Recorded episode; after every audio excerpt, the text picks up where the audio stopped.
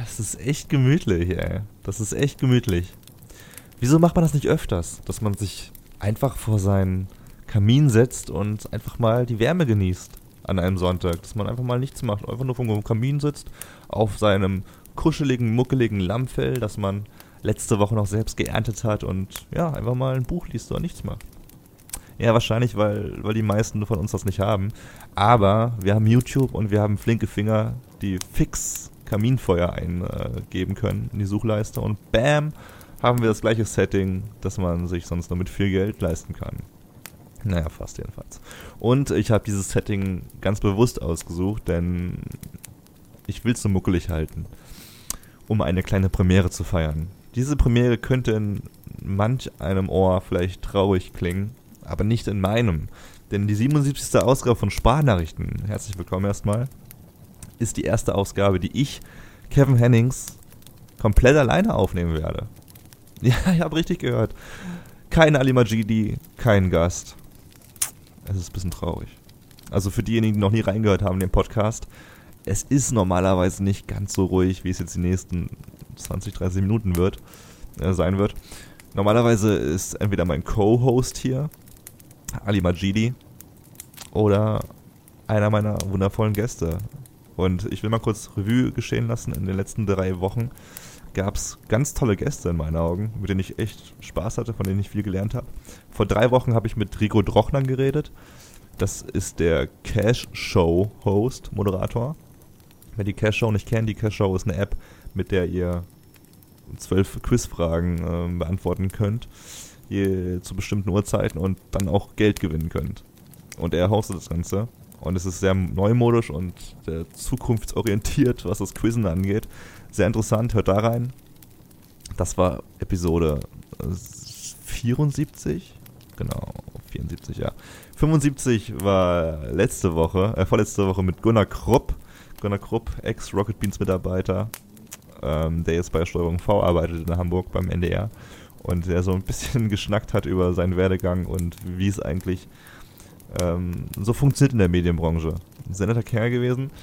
Genauso wie Marc Friedrich letzte Woche, äh, Finanzexperte, mit dem ich über das Thema Geld geredet habe und ob eine Welt ohne Geld überhaupt möglich wäre. Und ähm, die Folge war sehr interessant, so wie jede Folge, was, muss ich, was ich auch sagen muss als Host dieses Podcasts natürlich. Aber letzte Woche nur als Teaser, ähm, er meinte, der Euro wird in den nächsten fünf Jahren abgeschafft werden. Er meinte sogar, es könnte sogar kürzer, äh, schneller vorbeigehen. Aber das war eins der Themen, deswegen unbedingt mal reinhören, wenn euch das irgendwie interessiert, was mit eurem Geld passieren könnte in den nächsten Jahren. Und heute eben der Podcast von mir, mit mir, für euch ganz entspannt vom Lagerfeuer. Und ich möchte über ein Thema reden, das, das in diesen kalten Tagen extrem wichtig wird. Über eure Gesundheit. Denn ich gehe durch die Gänge äh, Köln-Nippes und durch die Gänge, durch die Straßen besser gesagt. die Gänge Köln-Nippes.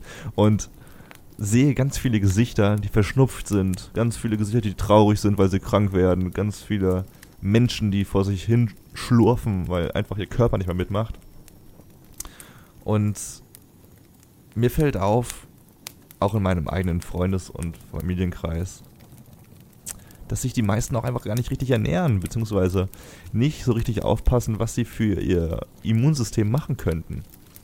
Und da ich der Gesundheitsmessias bin, und nicht weniger und nichts weniger, möchte ich euch ein paar Lebensmittel ans Herz legen, die euch den Arsch retten können, die euch für immer gesund ähm, lassen können und auch, ich, ich will es kaum sagen, aber die auch wirklich dafür sorgen können, dass ihr niemals sterben werdet. Okay, das ist noch nicht ganz ausgetestet, aber das sind drei sehr, sehr gute Lebensmittel und die muss ich ans, ans Herz legen. Und ich würde sagen, wenn ihr diese drei Lebensmittel äh, esst, jeden Tag, so wie ich, so wie viele andere Menschen, die gesund leben, das klingt richtig, ich, mir fällt gerade auf, das klingt richtig so, richtig moralapostisch. Ihr müsst das essen, sonst sterbt ihr. Oder werdet richtig krank. Aber nein, ich will nur kurz sagen, diese drei Lebensmittel sind sehr, sehr wichtig und sehr, sehr gut für euren Körper. Und deswegen probiert es mal aus. Äh, holt euch diese drei Lebensmittel und versucht mal jeden Tag einzubauen in euren Alltag. Und wenn es nicht funktioniert, dann schreibt mir eine Hassmail. Aber wenn es funktioniert, hey, dann voll geil. Dann werdet ihr nicht alle zwei Wochen zur Apotheke laufen müssen, weil, weil ihr irgendwie Schnupfen habt oder was Schlimmeres oder was auch immer. Deswegen lass mal direkt mit dem, mit dem ersten Lebensmittel anfangen, das, das ich jetzt seit längerem schon benutze. Ingwer.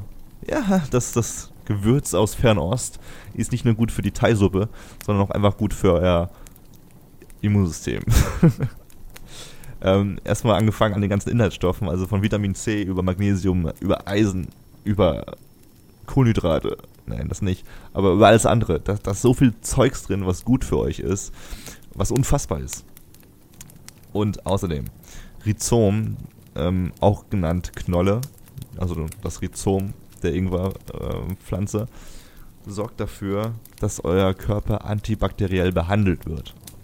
Also sollte irgendwie irgendwas Bakterielles im Anflug sein in eurem Körper, wird es ausgemerzt. Genauso wie Viren.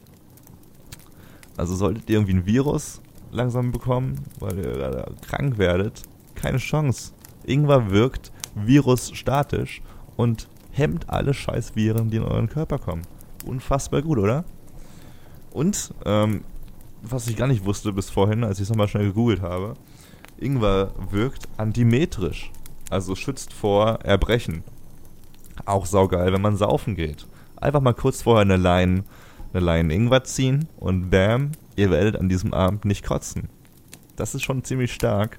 Und die nächsten zwei Lebensmittel, die ich nenne, erweitern das Ganze, doppeln, moppeln das vielleicht auch ein bisschen, aber fügen sich sehr gut in diese Ingwer-Facts rein und sorgen am Ende des Tages dafür, dass ihr rundum geschützt seid, wie ich es jetzt schon zwölfmal gesagt habe. Aber auf Platz Nummer zwei, der coolsten, nicht auf Platz Nummer zwei, ich würde sagen, diese drei Lebensmittel sind alle auf Platz eins, aber auf dem zweiten Bindestrich der coolsten und äh, gesündesten Lebensmittel de der Welt für das Immunsystem ist die Kiwi.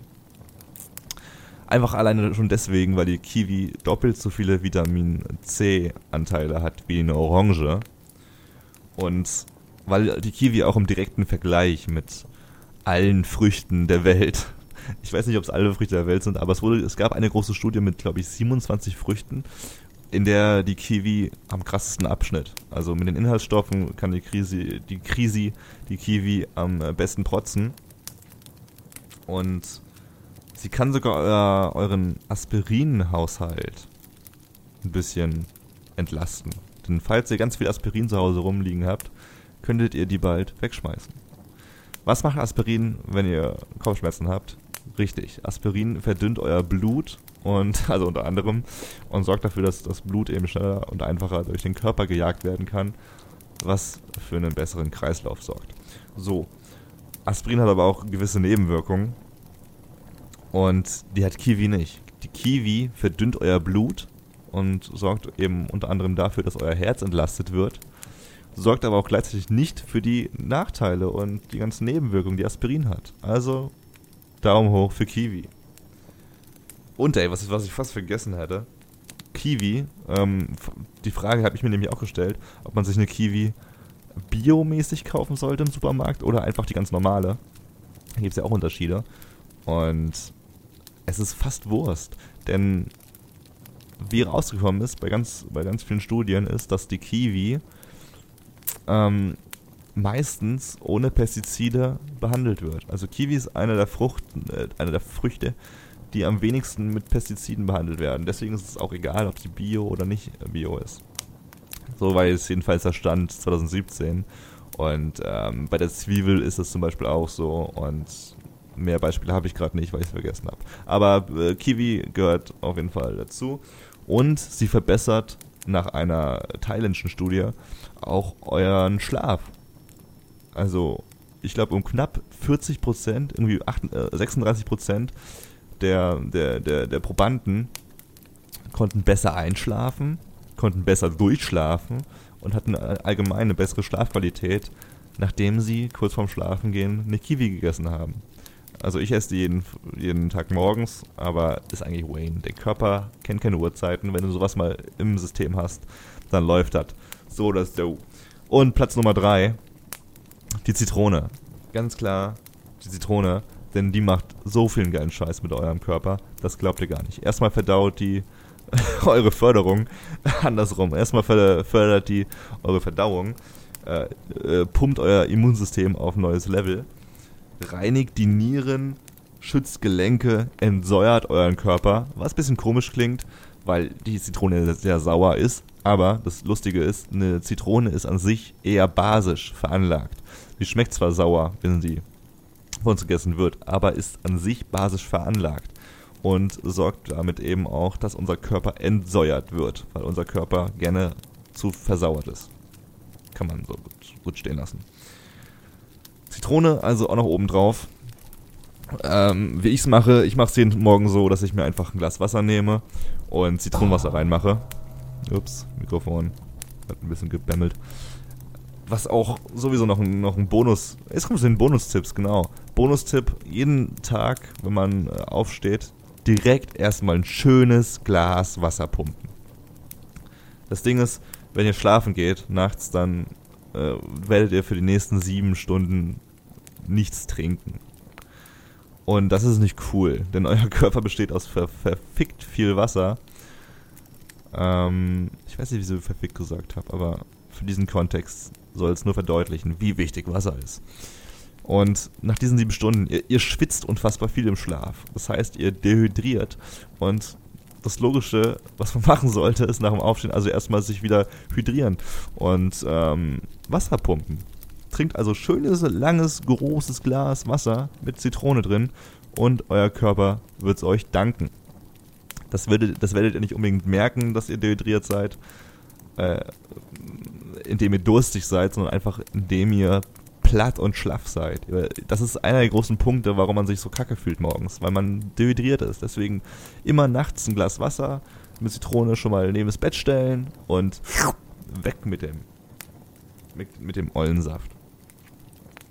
Genau. Auf dem Punkt mit dem Schwitzen will ich mal zurückkommen, denn man schwitzt unfassbar viel nachts.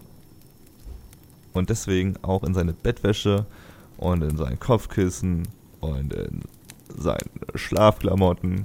Und genau deswegen solltet ihr dieses Zeug mindestens einmal die Woche waschen. Da, da, sammeln sich so viele krasse Bakterien an, das glaubt ihr gar nicht. Vor allem euer Kopfkissen. Ihr, ihr haltet euren, euer Gesicht da täglich sieben bis acht Stunden rein und atmet und leckt dran, äh, so oft es geht. Deswegen sollte es fast normal sein, dass man sowas regelmäßig wäscht alle drei Tage, alle vier Tage wöchentlich sollte das Maximalmaß sein, äh, das Mindestmaß sein. Und das gleiche gilt auch für Badtücher und sowas, was man regelmäßig benutzt. Denn ernsthaft, ey, das benutzt man so oft. Also wieso sollte man das nur mal monatlich waschen? Ist echt eklig, wenn man das, das mal mit einem Mikroskop anschauen würde, was da so rumfleucht.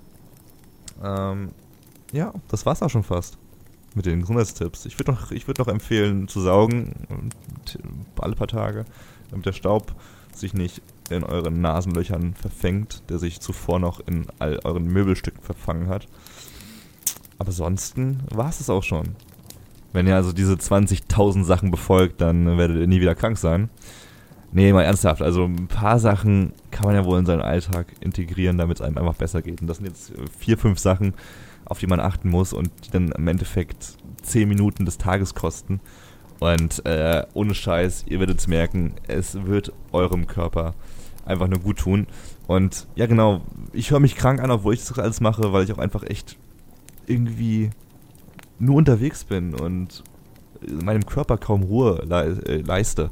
Und dennoch geht es mir noch annähernd gut und ich war beim Sport heute und ich heule nicht rum und liege im Bett das zeigt, wie gut mein Immunsystem arbeitet. Deswegen, vor allem wenn ihr irgendwie einen wilden Lifestyle habt, nicht, dass ich einen wilden Lifestyle habe, aber einfach wenn ihr viel unterwegs seid, dann ist das nicht ohne und nicht schlecht.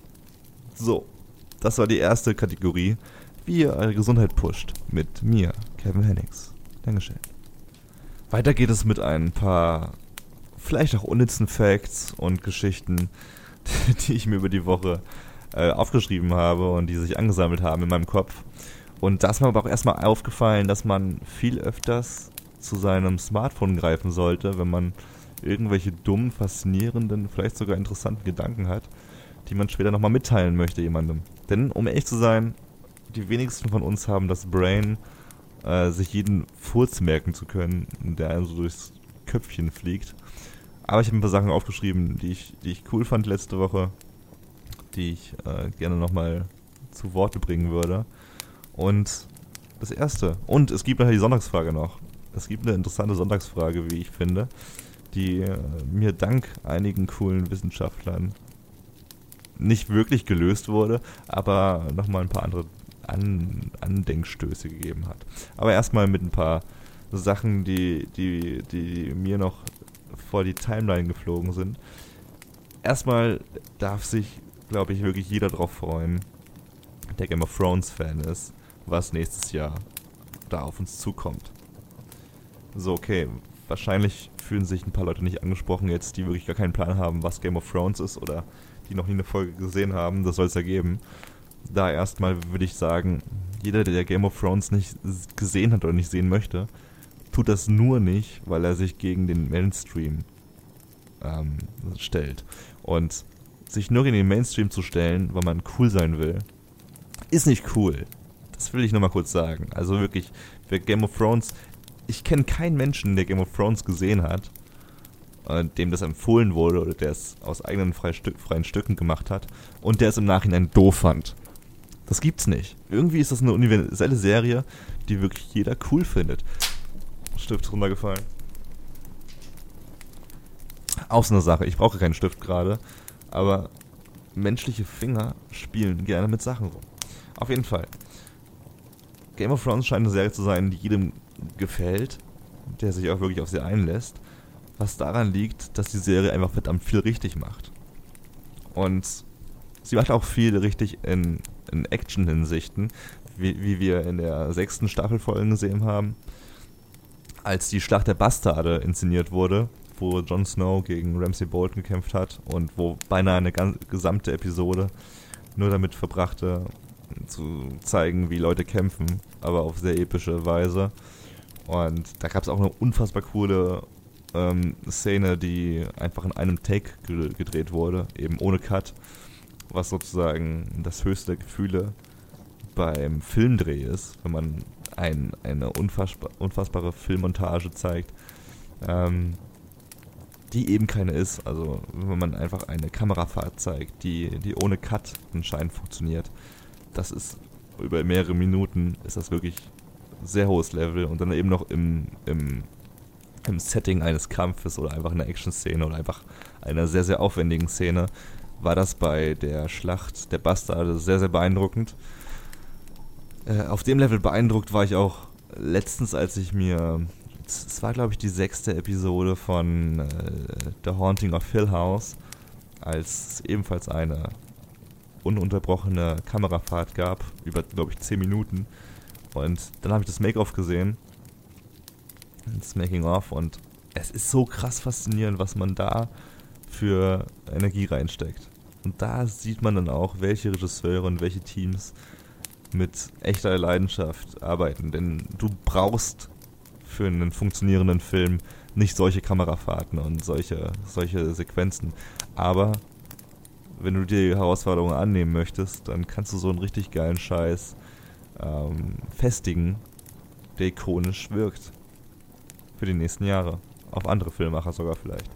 Und, nochmal auf, um auf Game of Thrones zurückzukommen, das soll geplant sein, das ist geplant, das wurde schon gedreht, für die letzte Staffel. Denn die Schlacht der Bastarde soll locker in den Schatten gestellt werden von der Schlacht, von der alles, von der wahrscheinlich alles entscheidenden Schlacht in der achten Staffel. Wir erinnern uns an die Schlacht der Bastarde. Die wurde in 25 Tagen gedreht. So.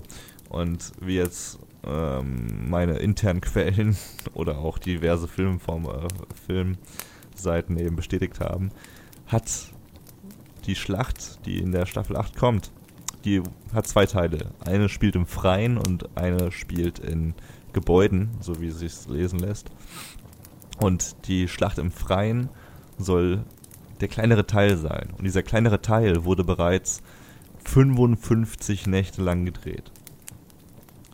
Das ist schon eine ziemlich hohe Hausnummer, wenn man bedenkt, dass die Schlacht der Bastarde insgesamt 25 Tage ähm, eingenommen hat. Und dann wurde eben noch sehr, sehr viel in den Studios gedreht für diese Schlacht. Und die, über, die eben über eine gesamte Episode ähm, äh, laufen soll. Und da kam nicht nur mir der Gedanke, dass das langweilig werden könnte mit der Zeit, sondern auch äh, findigen Journalisten, die dann diese Frage an David Benioff äh, und David Benioff und DB Wise ähm, übermittelt haben an die beiden Showrunner. Und sie haben darauf geantwortet, ja, absolut. Das, das, haben wir uns auch gedacht, dass es langweilig werden könnte. Deswegen haben wir uns dazu entschieden, während dieser Schlacht einzelne Charaktere zu verfolgen und zu schauen, wie ihr Storyverlauf ähm, verläuft. und äh, was aus ihnen wird. Deswegen darf man echt stark drauf gespannt sein, wie ich finde. Serientipp an dieser Stelle: Man Seeking Women. Unfassbare lustige Serie über, über Dating, aber nicht so, wie ihr es kennt. Also es gibt mittlerweile echt sau viele Serien über das Dating. Love zum Beispiel. Oder Master of None oder, oder, oder. Und Man Seeking Women ist jetzt schon sogar ein bisschen alt, lief von 2015 bis 2017, es gab bloß drei Staffeln, handelt aber auf die absurdeste Art, die man sich vorstellen kann, übers Dating. Und es ist so gut, weil der Kern immer, immer unfassbar wahr ist, aber die, Heran die Herangehensweise, wie man das umsetzt, so absurd ist, dass es einfach nur Spaß macht. Und das muss man mal gesehen haben. Ich musste nur kurz drüber nachdenken gerade, wo man das schauen kann. Und man kann es nirgendwo schauen. Ich will jetzt nicht darauf, darauf äh, dazu aufrufen, illegal zu streamen. Aber Fakt ist, man kann so eine Serie, so gut sie auch ist, gerade nirgendwo legal streamen. Und da dachte ich mir gerade, wie abgefuckt ist es eigentlich, dass gerade irgendwie jede Firma überlegt, einen eigenen Streamingdienst aufzumachen. Walt Disney will einen machen, Universal will einen machen, 20th Century Fox wahrscheinlich auch bald. Wenn wirklich jedes einzelne Filmunternehmen einen Streamingdienst aufmachen möchte, dann geht erstmal, dann hat erstmal Netflix Probleme, die ja jetzt schon ordentlich Schulden haben und äh, ordentlich dahinter sind, eigene Sachen zu produzieren. Aber wenn es wirklich so ist, dass am Ende zwölf Streamingdienste on, on, on air sind und man sich dann, wenn man alles sehen möchte, wirklich zwölfmal irgendwo einkaufen muss funktioniert auch nicht, oder?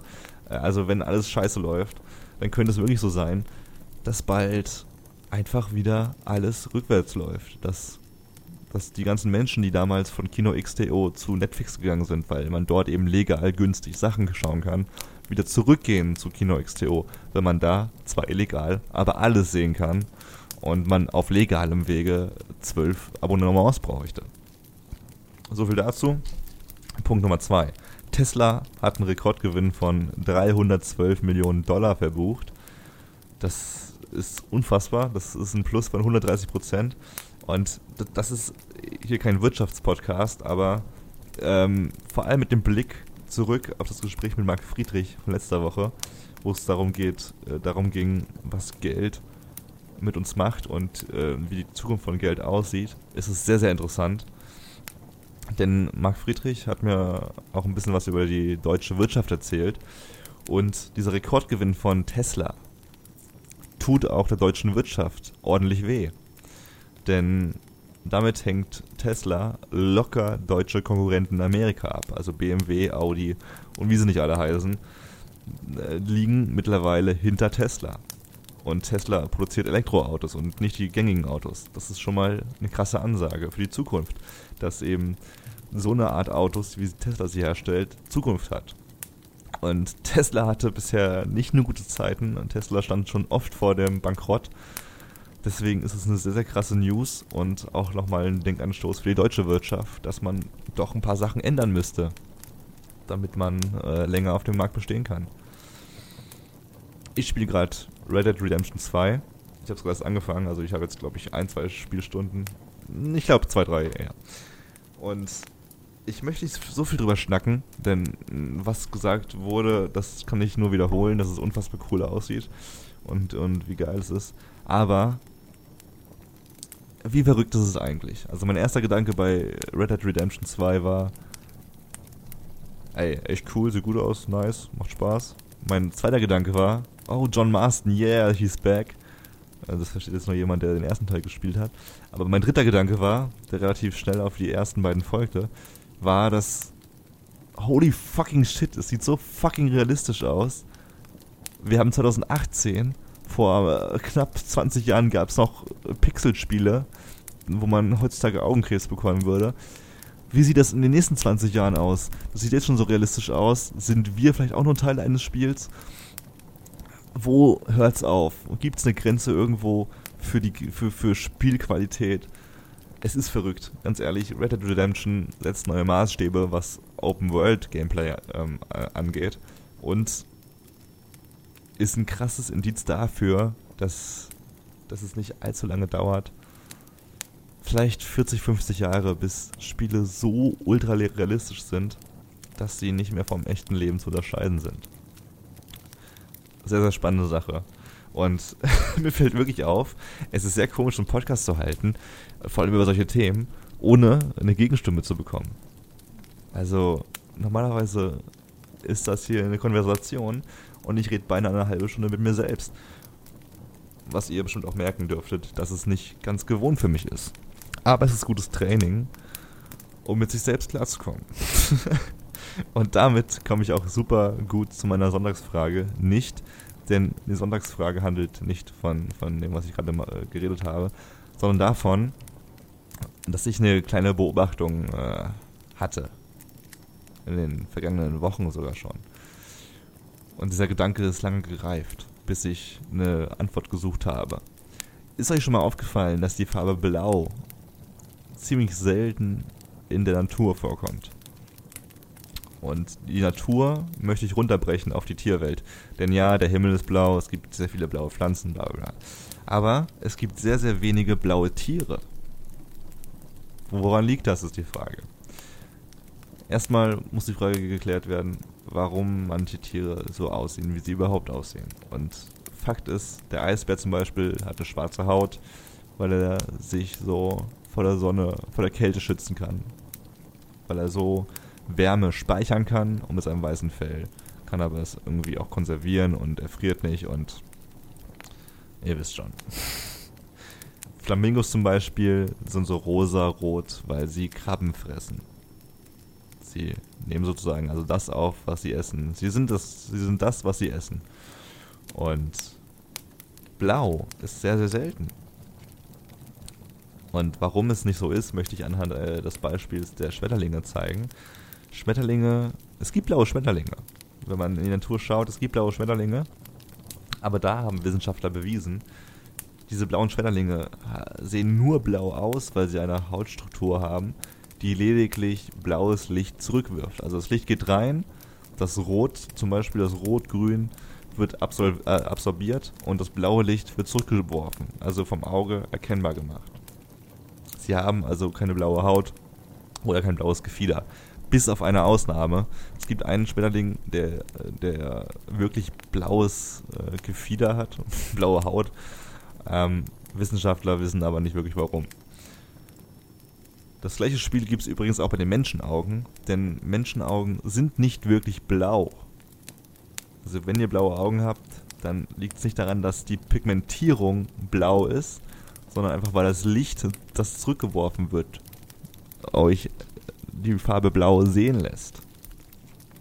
Ist ein bisschen schwer zu sagen, aber die, also die, Pigment, die Pigmentierung ist nicht blau, sondern einfach nur die Struktur in eurem Auge sorgt dafür, dass das Licht so zurückgeworfen wird, dass nur die Farbe blau zurückgeworfen wird. Also das Blau, das Rot und Grün gefressen wird, absorbiert wird von äh, der Hautstruktur.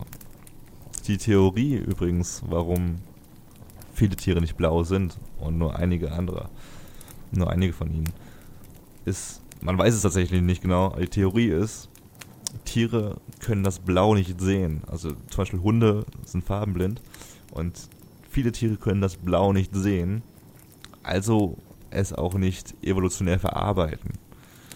Du kannst eine Farbe bloß für dich selbst nutzen, wenn dein Gehirn sie verarbeiten kann. Was bei vielen Tieren aber nicht der Fall ist die Tiere, die es können, zum Beispiel der Papagei, ist dann halt regenbogenmäßig am Start, weil der wirklich jede Farbe verarbeiten kann. So, selbst das würde evolutionär saumäßig lange dauern, bis das bei vielen Tieren der Fall wäre. Aber der hauptsächlich interessante Punkt an dieser Sonntagsfrage ist, wie ich finde, dass wir viele Farben nur deswegen sehen, nicht weil die Oberfläche zum Beispiel eines Schmetterlings wirklich diese Farbe trägt, sondern einfach nur, weil die Oberfläche des Schmetterlings in diesem Fall alle Farben aufsaugt, außer das Blau. Das Blau wird zurückgestrahlt und lässt uns die Farbe Blau sehen. Ja. Es war eine ungewohnte Sendung für mich heute, Leute. Ich bin hier mit meinem Lagerfeuer am Start und habe ein paar Sachen rausgehauen, die mir auf dem Herzen lagen. Vor allem das mit der Gesundheit. Und das werde ich jetzt auch machen. Ich werde mir jetzt mal einen Ingwertee machen, nochmal schön mit Zitrone und ein bisschen, bisschen Kiwi-Stücken drin. Und dann geht es mir gleich wieder besser. Das macht ihr auch. Bitteschön. Und nächste Woche. Ja, was machen wir nächste Woche? Kleiner Heads-up, ja, vielleicht ein kleiner Heads-up. Also, den Gunnar Krupp, den habt ihr ja vor zwei Wochen gehört. Deswegen könntet ihr nächste Woche schon, ich weiß noch nicht ganz, wie die Planung bei mir aussieht, aber in den nächsten drei, vier Wochen gibt es noch jemanden aus dem Rocket Beans Universum zu, zu hören als Gast. Auch sonst noch ein paar Köcher im äh, Bogen, wie man so schön sagt. Und ja, lasst euch einfach mal ähm, überraschen, was noch so kommt. Es war eine winterliche Ausgabe heute, sehr, sehr entspannt, sehr, sehr langsam und sehr, sehr ruhig. Und deswegen macht's auch mal so. Macht mal einfach mal einen langsamen Tag, entschleunigt euch selbst und genießt die Ruhe und das Lagerfeuer. Bis nächste Woche. Ciao.